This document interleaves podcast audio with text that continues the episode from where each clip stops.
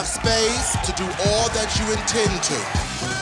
This movie is about the ball circuit. A competition among gay people under one roof. It's like crossing into the looking glass. A house, their families, kids from broken homes or no home at all. My name is Angie Extravaganza, and I am the mother of the House of Extravaganza. I'm Willie Ninja, the mother of the House of Ninja. Ninjas hit hard, they hit fast. We come out to assassinate. I am Pepper LaBeija, the legendary mother of the House of LaBeija, and I've been around for two decades. Reigning, that is.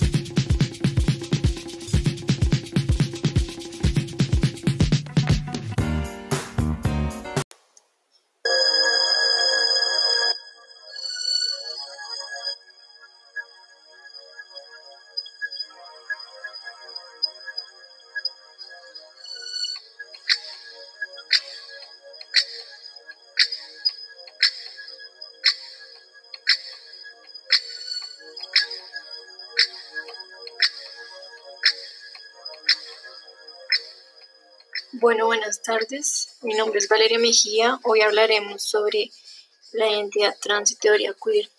Pues cuando hablamos de sexualidades periféricas nos referimos a una resistencia a los valores tradicionales de género, de identidad.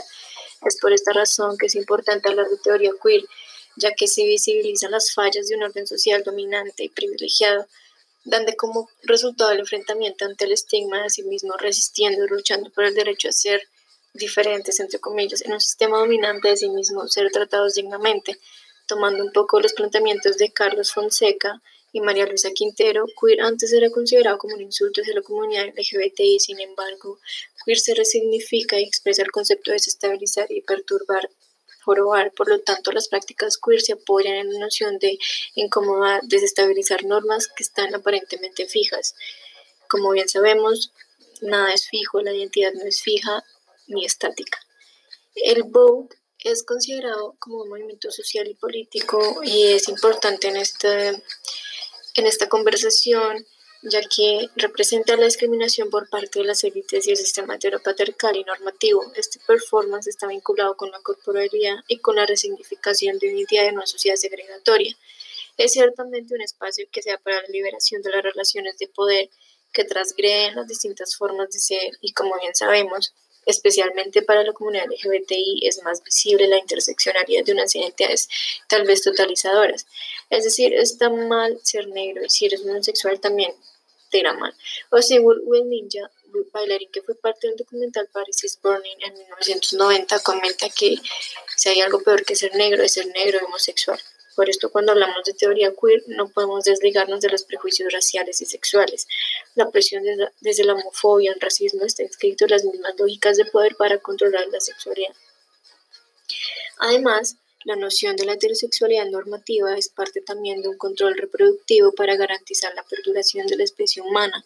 Esto cobra sentido cuando miramos las dinámicas sociales en que las mujeres estamos inmersas cuando nacemos, cuando nos desarrollamos. Siempre lo femenino se relaciona con la maternidad. El concepto convencional de ser una madre por instinto, por condiciones y procesos biofisiológicos ha sido netamente impuesto por una cultura patriarcal donde se evidencia el querer dominar y controlar la sexualidad y la intimidad de la mujer. A su vez, está enmarcado por relaciones de poder y desigualdades que apuntan a generar una violencia hacia la mujer.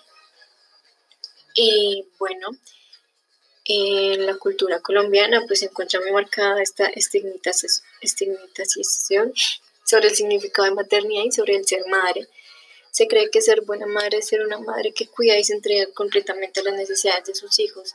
Ser madre también supone que la maternidad se legitima cuando existen lazos o vínculos de sangre que conectan biológicamente a ambos seres. Eh, para desarrollar labores y trabajos de amor, de cuidado, de esfuerzo, tiempo. Eh, bueno, esto lo estoy diciendo, lo estoy comentando, ya que, bueno, teniendo claro pues la mujer va creando patrones de identidad influenciados por aspectos culturales y sociales que la condicionan a apropiarse de la construcción social de maternidad. Y como dije antes, existe cierto control biológico de la reproducción. Y mm, hablando también un poco con el Vogue y la relación que tiene con lo que dije antes, el Vogue, más que ser un estilo de baile, desafía este orden social a ser la máxima expresión de confrontamiento e denuncia social.